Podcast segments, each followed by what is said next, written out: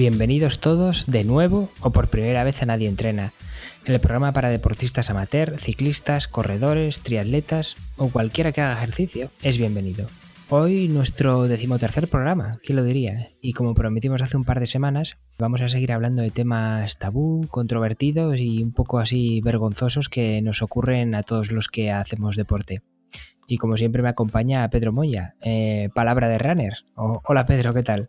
Hola Paolo, ¿qué tal? Muy buenas a todos y como han dicho, bienvenidos a un nuevo programa en el que vamos a continuar un poco la estela que dejamos en el anterior, que algunos nos han mandado un mensaje en plan, oye, ¿qué pasa que, no hay continuidad? ¿Qué pasa que os habéis olvidado de los tabús? Bien, venga Pedro, vamos al lío. Y de menos a más, como si esto fuese una carrera, que luego hay algunos que salen a fuego y a mitad de carrera les pasa lo que les pasa. Os recordamos un poco en el anterior programa los temas que tratamos, las gafas de sol, sí o no, si llevar música, luego un tema es un poquito más delicado, es como el depilarse, sí, no, falsos mitos, el ir al baño, gases, eh, cagar, bueno, temas muy, muy peliagudos y que tratamos ahí a fondo, así que buscad el anterior programa y lo podréis escuchar.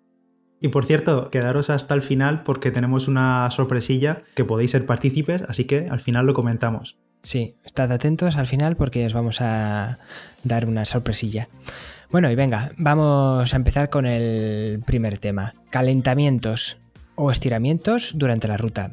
¿Por qué? Porque es un tema así un poco tabú, porque a veces eh, yo tengo la sensación desde fuera que veo a gente antes de, una carrera, si es corta no, lo puedo entender, que caliente y tal, pero si es una carrera muy larga veo a gente así calentando y dando sus vueltecitas y haciendo rodillo, digo, joder, qué flipaos esta gente que se pone aquí a calentar como si fuese a hacer los 100 metros lisos, que para los 100 metros lisos lo entiendo, porque es un esfuerzo tan explosivo que tienes que salir ya con el músculo preparado. Pero hay gente que va a hacer una, prueba de fondo y le ves ahí calentar y no sé, no sé qué, opinas, si tú esto te ocurre y, si es bueno, malo y...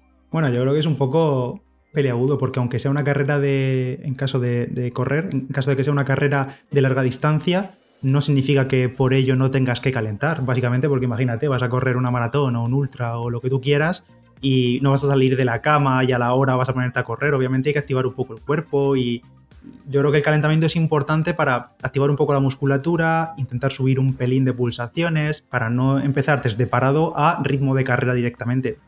Pero, si es una carrera de, tres horas, tres horas y media, en el caso de, no, sé, lo, que la gente que haga una maratón, por ejemplo, que en el caso de igual puede ser incluso más horas, eh, no vas a salir a, fuego, o sea, no pasa nada. El mero hecho de, precisamente como tú dices, levantarte, desplazarte hasta la meta, eh, todo eso ya supone una especie de calentamiento, creo yo. ¿eh? Bueno. Pero aunque, pero lo que te estoy diciendo también depende de la, de la, estrategia de carrera de cada uno. Pero hay gente que sí que va a salir a fuego o a su ritmo de carrera, que es mucho más alto que el de entrenamiento suave. Entonces, pues un poco la musculatura sí que hay que acostumbrarla. Lo único, pues, lo que hay que intentar evitar, según muchos estudios que hay, es que eh, los estiramientos estáticos no son buenos antes del ejercicio físico. Hay que realizar estiramientos dinámicos, un breve calentamiento, eh, movimientos articulares para, por lo que hemos dicho, calentar un poco la musculatura.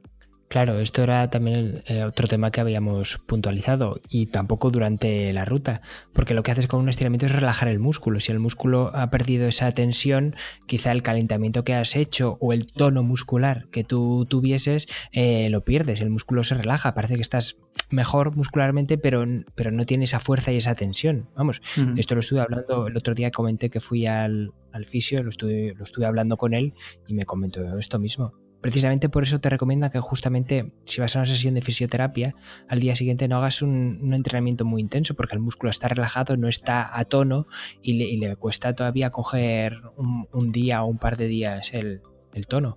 Sí, y además eh, en otro tipo de entrenamientos mucho más explosivos, tipo tipo series o tipo, sí, un entrenamiento en el que el ritmo inicial vaya a ser muy alto, es súper importante calentar muy bien, ya sea con un trote suave durante 10, 15 minutos, con mucha calma o estiramientos dinámicos, como hemos dicho, simplemente para prepararnos para el esfuerzo, porque porque de otro modo básicamente nos podemos quedar en el sitio, podemos quedarnos clavados en la musculatura al, al, someterla directamente a un esfuerzo muy grande.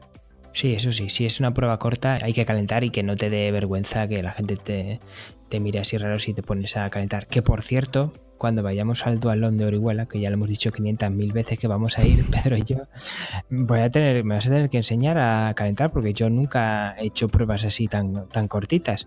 Entonces, eh, me tendrás que decir cuánto corremos y a qué ritmo para calentar juntos, porque yo no tengo ni idea. Bueno, algo te engañaré para que luego la salida no vaya tan rápida. No pasa nada. Por cierto, ahora que estamos hablando de, de estiramientos y tal, recordamos que en el anterior programa, si no lo habéis escuchado, tuvimos un invitado, a Daniel Barbeito, biomecánico, y estuvimos hablando de un programa súper interesante sobre biomecánica de carrera, su importancia, la importancia de los estiramientos, justamente, y, todo lo que tiene que ver con la biomecánica. Así que si no lo habéis escuchado, eh, ir a escucharlo porque merece mucho la pena, de verdad.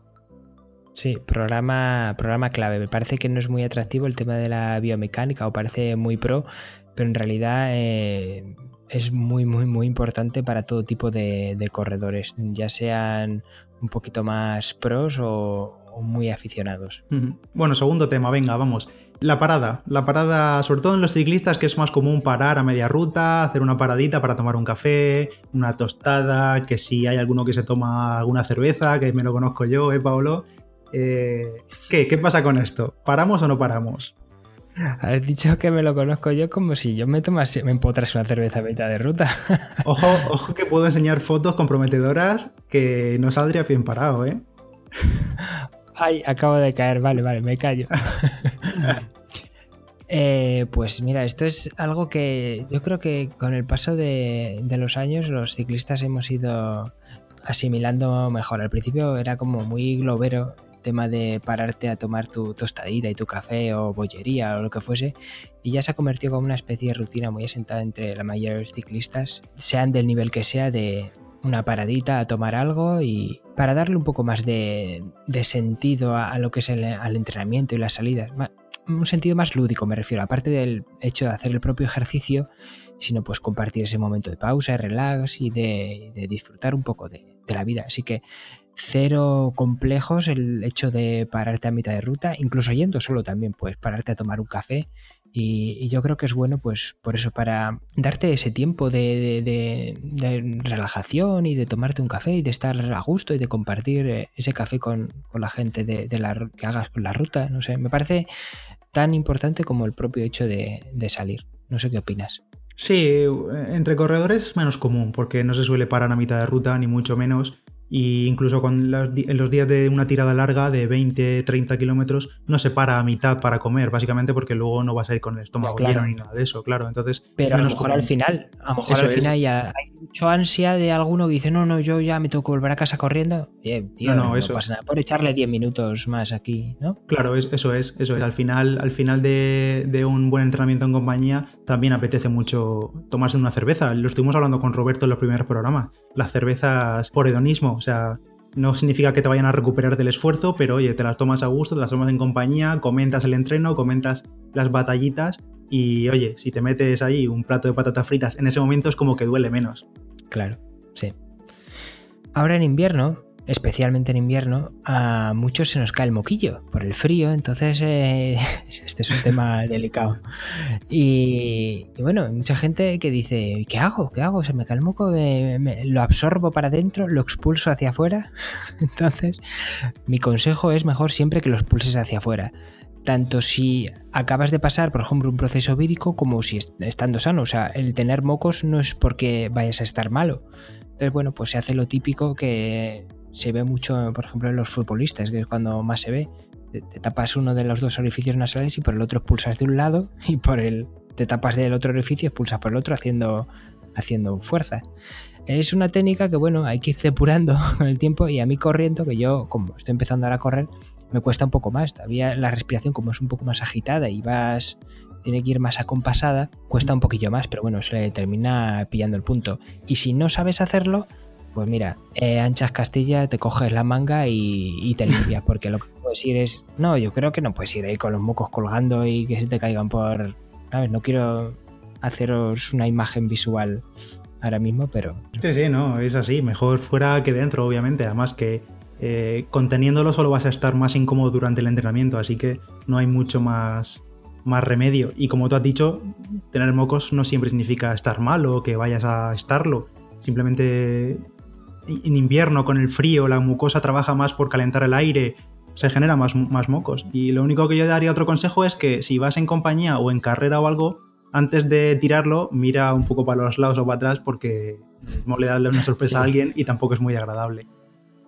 Sí, sí, sí, no, eso es muy importante, pero bueno, eso ya entra, sobraría decirlo, porque yo creo que entra dentro de la educación de cada uno, pero bueno, está bien. Pero bueno, hay de todo, hay de todo. Nada, sobre todo en, todo este tipo de, temas que estamos tratando, lo más importante es perder el complejo. Yo creo que viene a ser el nexo común entre todas estas cosas todos los deportistas eh, tenemos mocos, entonces eh, si te ven a alguien limpiarte con la manga porque no sabes expulsarlo de esta manera que estamos diciendo, no pasa nada, o sea, es algo normal y, ya está, te limpias y, porque cuando llegues tengas unos pocos mocos en la manga, pues chico, no pasa nada, es algo, es algo normal. Pues sí, al final es algo secundario, ya está, algo que pasa durante la práctica deportiva. Sí, bueno, vamos a hacer una breve pausa para ver, hacer este seguimiento que hacemos semanal de nuestros entrenamientos. Eh, ¿Cómo llevas los tuyos, Pedro? Pues mira, yo ando un poco fastidiado, la verdad, si soy sincero. Porque ya dije en el anterior programa que estaba teniendo problemillas con la rodilla y tal. La rodilla que no me dolía hasta ahora, o sea, la buena. Y las últimas semanas las he pasado un poco medio en reposo, sin hacer mucho trabajo de impacto, porque la semana pasada, justo la semana pasada, tuve quería correr la media maratón de Orihuela, que estuve por allí, por mi pueblo, tal, y era la media maratón de Orihuela, y la corrí. Eh, la corrí, básicamente me lo tomé como un entrenamiento un poco, salir al ritmo tranquilo, acompañando a una amiga que iba a hacer un 8 kilómetros que había de forma paralela, pero vamos, la rodilla empezó a dolerme en el kilómetro 3 o 4 y ahí estuvo el dolor durante toda la carrera. No me, impedía, correr, no me impedía mantener el ritmo, que al final me salió a 5 clavados, 5 minutos el kilómetro, o sea, 1 hora 45. Pero sí que es verdad que luego los días posteriores, esta última semana, he pasado renqueante con la rodilla porque, porque me dolía. Básicamente, sobre todo como yo trabajo muchas horas sentado y demás, al tener flexionada la rodilla, pues tengo ahí el dolorcillo y, y estoy un poco mosca, la verdad. ¿Y ni siquiera has salido a montar en bici? Eh, no he salido porque volví a Madrid y ha hecho un, par de días así un poco feillos y no he salido. A ver si este fin de semana aprovecho y salgo, porque es que la última vez que salí a montar en bici, con la rodilla ya dolorida, también me dolía. Justo en el, en el momento del impulso, cuando va la biela por delante, en ese momento también me, dolía un poquitín. A ver, si, a ver si este fin de semana hago alguna prueba, porque si no, el Dualdón de Orihuela veremos a ver cómo lo paso.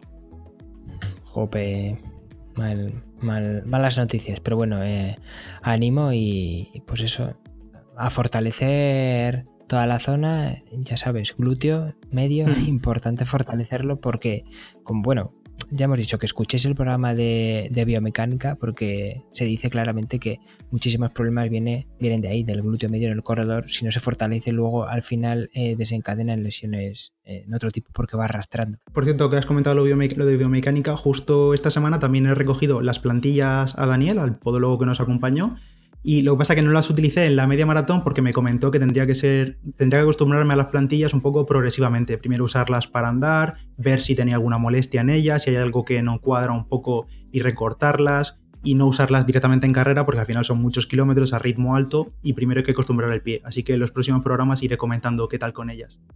Claro, claro. Bueno, ¿y tú qué tal? ¿Qué tal tus entrenamientos? Pues bien, bien, la verdad no me puedo quejar, pero bueno, siempre hay algún hay algún pero. Por ejemplo, eh, estoy me, está cansando ya tanto invierno. Aquí en Madrid es, muy duro y hace mucho frío y ya estoy un poquito harto. Al, principio, bueno, lo llevas. Pero como lo peor del invierno siempre es en febrero, que es al final, pues ya cansa un poco. Entonces, claro, me apetece poco hacer entrenamientos cortos e intensos, que es lo que debería hacer, sobre todo para el Dualón de Orihuela, que no es un objetivo, pero bueno, eh, si es algo muy cortito, en hora y media ya se queda despachado. Entonces, tanto en corriendo, que también me estoy relajando bastante, no estoy haciendo casi nada, como en bici. En bici, pues hago los tipos de entrenamientos que hago siempre, nada de cosas cortas, porque ahora con el frío pues no me, no me apetece mucho. Pero bueno, por lo general voy bien. Y de peso también he bajado bastante de peso, estoy ahí finito, finito. Y eso también tiene problema, porque claro, paso un frío porque no tengo casi grasa, entonces eh, estoy todo el día con frío. Claro. Y salvo eso todo bien, yo me lo guiso, yo me lo como, como Juan Palomo, pero también es verdad que Me gustaría tener un entrenador y, que los entrenamientos fuesen un poco más especializados. Yo después de tantos años tengo bastantes conocimientos y también autodidactas, he leído muchos entrenamientos por vatios y bueno, busco un entrenador. Así que si alguien me puede recomendar uno, yo estoy encantado de escuchar porque estoy ahí en la busca y captura de, uno que se adapte a mí, que me guste y bueno, pues eso. No es para un mayor rendimiento, que también, sino quizá a veces se busca un entrenador para optimizar el tiempo que utilizas, porque si tienes tanto tiempo para entrenar y no tienes más porque no quieres, no te lo puedes quitar por trabajo o por tenerlo de otro tipo de ocio, pues al final eh, con un entrenador se aprovechan más 7 eh, horas a la semana o 10 o 4 las que tengan con un entrenador que por tu cuenta. Otra ventaja que le veo yo al entrenador tú porque ya tienes tablas y ya llevas muchos años y eres constante, pero otra ventaja de, tener un entrenador es que le tienes que dar cuentas a alguien, entonces como que tienes que salir, básicamente, porque tú tienes que cumplir un plan y, si no, no hay mejora. Y si eso es lo que te está pidiendo el entrenador, al final lo tienes que hacer para contárselo, contarle tus sensaciones y demás. Entonces, para mí es otra ventaja, tener entrenador para, dar cuentas. Sí, dar cuentas es también una forma de, motivación, claro. Sí, sí, claro. Todo esto. Una persona que te esté, no, no, solo como una figura así autoritaria que te diga, oye, ¿lo has cumplido? ¿No has cumplido? No en el sentido eh, activo de que te esté diciendo, oye, tío, no has cumplido, sino que simplemente por el hecho de decirle lo que has, hecho o no has hecho, ya como que te autoimpones esa exigencia. Efectivamente. Pues nada, a ver si sale, a ver si alguien te recomienda alguno que merezca la pena y, y oye, pues sí, adelante.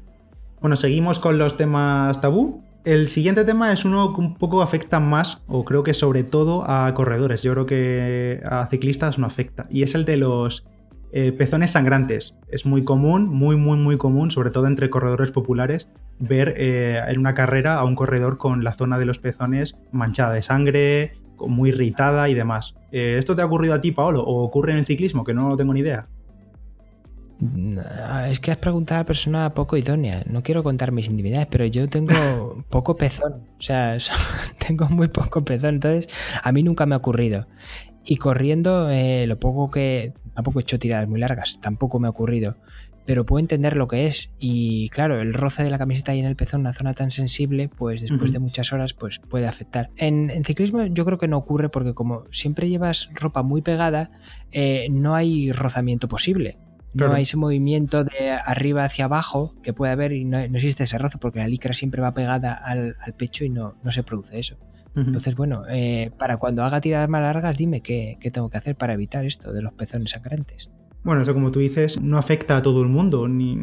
Al final hay mucha gente que es mucho más sensible en esa zona y es más propensa a, tener rozadura y, y, finalmente a que le sangren. Al final, el causante es la camiseta, básicamente. Entonces, la forma de evitarlo o varias formas de evitarlo que hay eh, una es la vaselina, vaselina de toda la vida, echarse la zona para lubricar el pezón y tratar que no se haga una rozadura seca contra el, textil de la camiseta. También hay gente que se pone, por ejemplo, un trozo de esparadrapo o una tirita cruzada en el pezón, porque al final, como va a ir tapado y no te va a ver nadie, pues oye, lo llevas así y ya está. O gente que nunca ha sufrido de pezones sangrantes y se lo pone igualmente. Imagínate, eh, tienes una maratón o una carrera importante y oye, quizá te puedes tropear la carrera, así que como no cuesta nada ponerte un, protector ahí, pues hay mucha gente que se lo pone. Y sobre todo lo más importante de todo, que como hemos dicho, el causante suele ser el textil, el roce con el textil, es no estrenar nunca, que lo hemos repetido mil veces, no estrenar nunca camiseta el día de una carrera importante. O, aunque no sea importante, da igual, porque te puede dar la carrera. Siempre ropa que ya hayas probado en entrenamientos, que ya haya sido lavada,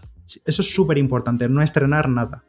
Y como yo he dicho, eh, esto desde el desconocimiento, ¿no sería mejor eh, llevar una prenda de compresión o una camiseta muy ajustada para evitar? Bueno, eso también depende del caso. Por ejemplo, en verano que corres una carrera con camiseta de tirantes, un entrenamiento de tirantes, pues oye, si hace hay 40 grados a la sombra, tampoco te vas a poner una, una compresiva debajo. Mm, no sé, no sé. Bueno, de todas maneras, está bien la recomendación de, aunque nunca los haya sufrido, ponértelos porque lo mismo me lo aplico. Algún día que haga a lo mejor alguna carrera un poco más larga eh, y quiera curarme en salud. O mm. lo mismo si lo hago para saber si los tengo o no, no sé. Hay mucha gente que aplica el mismo método a zonas como los dedos de los pies o incluso la zona interior de los muslos. Mucha gente que nunca ha tenido rozaduras, pero eh, en alguna carrera, por la razón que sea, ya sea por más, o menos sudoración, por el material que estás utilizando, porque te has depilado, por ejemplo, y tienes pelo cortito, que en esas zonas eh, del roce con el paso de los kilómetros al final acaba, acaba rozando. Así que es un poco la misma situación que la de los pezones. Bueno, y al hilo de esto también habría que hablar de la gente que se echa eh, cremas o vaselina también en, lo que viene siendo la zona del culot en caso de, ciclistas para, que no haya tanta rozadura. Yo la verdad es que nunca he tenido ese problema y mira que he hecho tiradas largas de 300 y 400 kilómetros, pero es verdad que a lo mejor si son muchos días seguidos vas a hacer todavía más kilómetros, termina apareciendo por muy acostumbrado que estés, por muy buen culot que seas, si estamos hablando de ultradistancias, y esto ya hablaremos eh, en otro programa más extendido sobre la ultradistancia, que tendremos algunos invitados muy buenos, puede aparecer. En la descripción dejaremos alguna crema que yo creo que es muy, muy, muy, muy buena, mejor que la vaselina o que cremas que específicas que se echan para el culot, que por ejemplo Asos o, o Rafa, las marcas así más top, tienen se llama Bea Lipogel, que es muy muy buena, pero es una crema para después de que aparezca o un caso muy preventivo de que pueda aparecer eh, estas rozaduras, porque son un fuerte cicatrizante. Es una crema balsámica o una especie de crema balsámica muy buena, pero que el efecto es cicatrizante y, preventivo. Entonces, la he usado en alguna ocasión muy puntual que he hecho a lo mejor dos días seguidos de 200 kilómetros o tres días seguidos o cuatro, en ese caso que me ha parecido alguna molestia sí lo he usado. Es que esas cremas al final lo que hacen es que hay mucha lubricación en la zona y no sé, me parece bastante incómodo. Voy como, no sé, voy como mojado, no sé, cómo explicarlo. Bueno, pues nada, ahí dejamos los enlaces para quien quiera echarle un vistazo. Oye, que a lo mejor hay gente que, no sabía que existía directamente. Sí. Bueno, y, precisamente de este tema vamos a pasar al siguiente, es la limpieza de la ropa. Hay que cambiar de ropa con, cada salida que se haga, el culot, camiseta, eh, pantalón corto de, correr, calcetines. Claro, este es un tema que es un poco así, una pregunta un poco rara, pero claro, la mayoría de las prendas son prendas técnicas con unos tejidos delicados. A veces piensas, voy a echarla a lavar si, si, es tan delicada, a lo mejor con tanto lavado me la puedo cargar. Mm, puedo estirar y, usarla un día más si no se ha manchado mucho, obviamente, estamos hablando de eso. Mi recomendación es que se intente lavar en cada salida. Aunque parezca que no está sucia, que no has hecho mucho, siempre se suda algo. En el caso, por ejemplo, del culot siempre. Y maillot, pues lo mismo. Intentar lavarlo con cada salida y calcetines pues casi casi que también.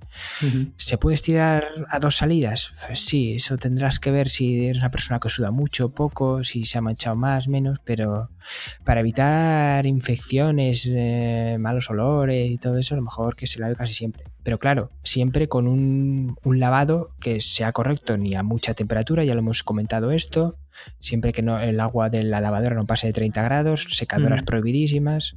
Sí, con la ropa de correr pasa un poco lo mismo. Al final son tejidos técnicos, como tú dices, que además huelen mal bastante rápido en muchas ocasiones o dejan directamente las, manchas de la sal del propio sudor, entonces lo más recomendable es cambiarlo. Obviamente yo también tengo muchas camisetas que les tengo mucho cariño o camisetas personalizadas, ¿qué es lo que tú dices? Dices, coño, me la he puesto media hora, mm, la voy a meter a lavar, más desgaste, tal. A lo mejor en alguna ocasión si me la he ido a poner eh, dos días seguidos y para algo así muy ligerito, lo que he hecho ha sido directamente y, con total sinceridad meterla a la ducha conmigo. O sea, la metes a la ducha, le metes un buen remojón y, lista para el día siguiente. Pero ya te digo, para entrenamientos muy, muy, muy ligeros.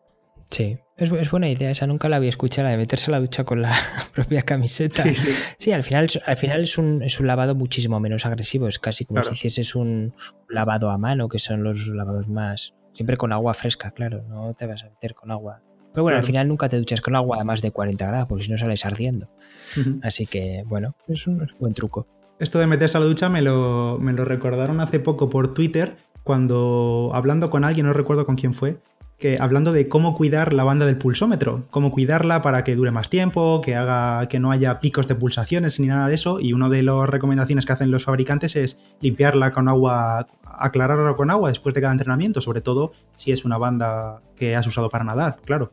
Pero, y entonces una, persona me dijo por Twitter que él directamente, para no olvidarse de lavarla, se metía a la ducha con la banda directamente. Bueno, tendrá que ser eh, acuática, ¿no? No sé si todas lo son. ¿no? Todas lo son, quitándole la pastillita, la, pastilla de la que lleva el circuito, claro. La banda en sí, todas se pueden lavar.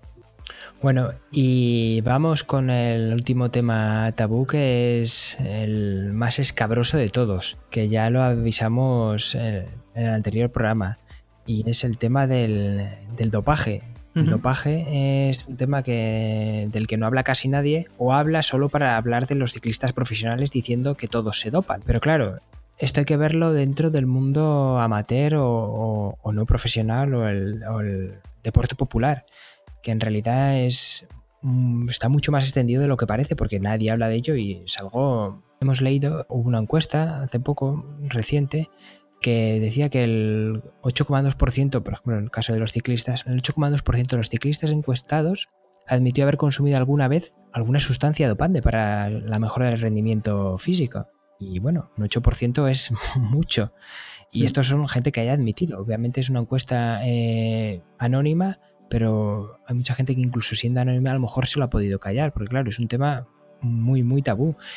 Y a lo mejor hay gente que puede considerar algo sustancia dopante y otros que no, siendo dopante. Claro, porque lo tienen tan asimilado, que eso también ocurre mucho con los ciclistas profesionales. A lo mejor lo tienen tan asimilado que es algo que necesitan para su rendimiento deportivo que no lo consideran siquiera dopante. Bueno, es un tema importante y que sobre todo hay que ser muy, muy estricto con uno mismo. Una de esas sustancias que no tiene por qué ser dopante, pero mucha gente se toma un poco a la ligera, eh, antes de carreras, antes de correr, antes de entrenamientos duros, es algo tan común como puede ser un ibuprofeno, un antiinflamatorio, que hay muchísimos en el mercado, el ibuprofeno es uno de los más famosos, pero hay muchísimos y hay muchísima gente, entre los que me incluyo, que tenía la costumbre, o ya no la tengo, tenía mejor dicho, sí, que antes de una carrera dura o después de un entrenamiento duro, eh, me tomaba un ibuprofeno, me metía un ibuprofeno, una partida de ibuprofeno al pecho y me quedaba tan contento, pensando que iba a hacer que me, que me cansase menos, que tuviese menos fatiga después, que la recuperación iba a ser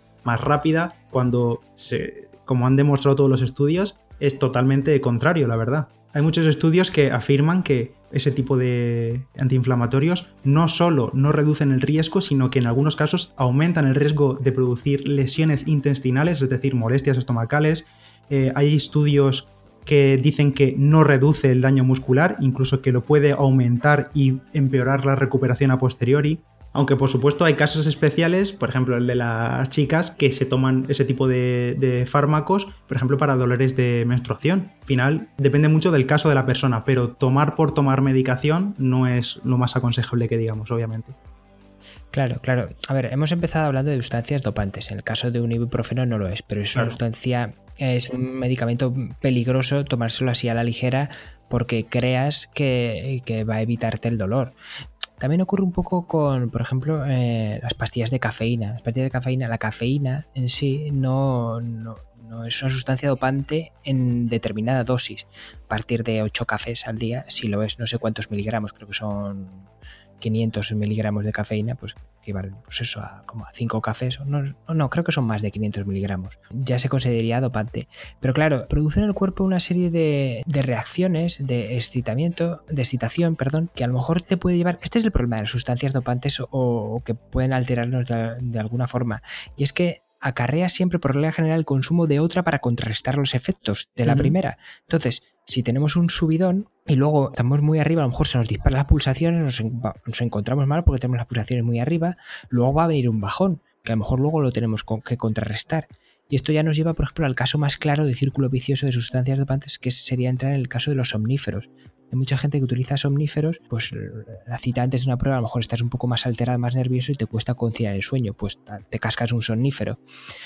Y a lo mejor, claro, el despertador suena a las 8 de la mañana y hay que activarse. ¿Y qué hago? Para activarme, si estoy todavía un poco así medio lelo por el somnífero, pues me meto un trochute, por lo mejor puede ser la cafeína, para contrarrestar el anterior. Y al final se genera un círculo vicioso del que es muy difícil salir. siempre se ha oído de los junkies de la subidona y la bajona, el Valium y el éxtasis, tan, tan, para arriba, para abajo. Este es el caso más extremo, pero, pero estas cosas ocurren y no hay que pensar que es algo muy lejano, sino yo, en el caso de los soníferos es algo que está bastante a la orden del día. Sobre todo, a lo mejor no es algo muy habitual, pero sí a lo mejor el día previo de una prueba hay mucha gente que se, que se casca ahí algo para dormir porque le cuesta conciliar el sueño. Sí, la gente al final se lo toma, se lo puede tomar como, como preventivo para decir, oye, tengo que descansar sí o sí, voy a metérmelo y ya está. Por cierto, que has comentado lo de la cafeína. La cafeína, recordemos que hasta, hasta, 2000, hasta 2004 perdón, era una sustancia dopante según la Agencia Mundial Antidopaje. A, partir de, 2004 se sacó de la lista de, sustancias prohibidas que se publica y se actualiza cada año, aunque se sigue controlando eh, cuando hay valores anómalos en los análisis de los deportistas profesionales. Claro. No, se supongo que al final los deportistas profesionales lo han descartado porque al final, pues eso, eh, produce lo, que he comentado. Al final buscan algo mucho más especializado, como puede ser la EPOL, cera, bueno, eh, ya sustancias mucho más médicas, mucho más especializadas en, mejorar la, transmisión de, glóbulos rojos, de, bueno, en fin. Aumentar el rendimiento, sí. Aumentar el rendimiento, no algo como la cafeína que al final es muy de andar por casa decir que no es un asunto eh, menor el tema de, las sustancias dopantes, porque en muchos buscadores, por ejemplo en Google, hay muchas búsquedas que, relacionadas con dónde conseguir EPO, cómo evitar eh, los positivos en contra de antidopajes. Todas estas tendencias de búsquedas que aparecen en Google van creciendo. Entonces es algo que, eh, que está ahí. La agencia antidopaje española lucha contra esto y ha habido redadas donde se, se, ha todo, se ha destapado todo esto, pero claro, hay tanta venta por internet ilegal que al final mucha gente termina, termina cayendo, así que mucho cuidado. Lo mismo, por ejemplo, con algo que puede conseguir casi todo el mundo, como es el caso de los broncodilatadores para gente que sufre asma. En el caso ahora con el salbutamol de From, pues se ha puesto más de moda, por decirlo de alguna manera. Gente que se tiene asma o que incluso no lo tiene y se mete unos chutes porque cree que le va a mejorar. Sí, mejora si te metes pues dosis muy altas y es que en realidad no merece la pena, no, no, tiene ningún sentido eh, hacer todas estas pequeñas trampas, sobre todo en el caso de, ciclistas amateur, el rendimiento que vas a conseguir, como la mejora de su cuerpo todavía está muy lejos del límite, no se va a notar. En el caso de deportistas profesionales se nota más porque su cuerpo ya está en el límite. Entonces en el límite, si buscas un poco más, vas a notar cualquier cosa. Pues sí, de todas formas, eh, aquí en Nadie Entrena seguramente hagamos próximamente un programa especial para este tipo de sustancias sobre dopaje en deportistas amateurs y tampoco no tan amateurs. Algo tendremos por ahí. Y ya que estamos con el tema, volvemos a recomendar una vez más el documental, que esta vez sí que viene al caso, el de Icarus, que está en Netflix. Bueno, nos tienes que contar algo que antes nos hiciste un spoiler eh, que nos ibas a decir eh, algo que nos interesaba a todos. ¿Qué era? ¿Qué era? ¿Qué es? Pues mira, el próximo fin de semana eh, es el Mobile World Congress en Barcelona y como ya dijiste hace unos programas, vamos a estar allí. Entonces tú, la mente perversa, había ideado una quedada, una quedada en Barcelona para correr, sobre todo correr obviamente, no tenemos bici allí, así que una quedada ligerita para correr. Así que como la has ideado tú, cuenta los detalles. Pues sí, habíamos pensado quedar el probablemente el martes 27 por la tarde, todavía no sabemos exactamente la hora, pero será por la tarde, para quedar a correr. Así que bueno, todos los detalles del lugar exacto, que sea yo creo que por la Barceloneta, si, si nos recomendáis otro sitio donde se pueda correr mejor, pues nos lo decís rápidamente para organizarlo todo, pues os lo diremos por las redes sociales, que las podéis encontrar en la descripción del, del podcast, como en Strava, crearemos un evento y, y os podréis apuntar. Así que esperamos que vengáis y nos podamos conocer y correr unos 7, 8 kilometritos a ritmo tranquilo por ahí por Barcelona disfrutando. Esperamos que haga un muy buen día a orillas del paseo marítimo. Pues sí, os esperamos ¿Te apetece, Pedro? Sí, sí, me apetece muchísimo. Además, eh, jamás he corrido por Barcelona, así que, oye, una experiencia más. Genial. Bueno, pues ya sabéis, nos podéis encontrar en Twitter, en Instagram, que subimos fotillos así de postureo, en Facebook también, y por supuesto nuestro club de Strava, Nadie Entrena. Podéis dejarnos una valoración en iVoox o en iTunes diciendo que guay es vuestro podcast, pues os lo agradeceremos muchísimo. Nos vemos el martes 27 en Barcelona, eso espero. Estad atentos y hasta el próximo programa. Hasta luego. I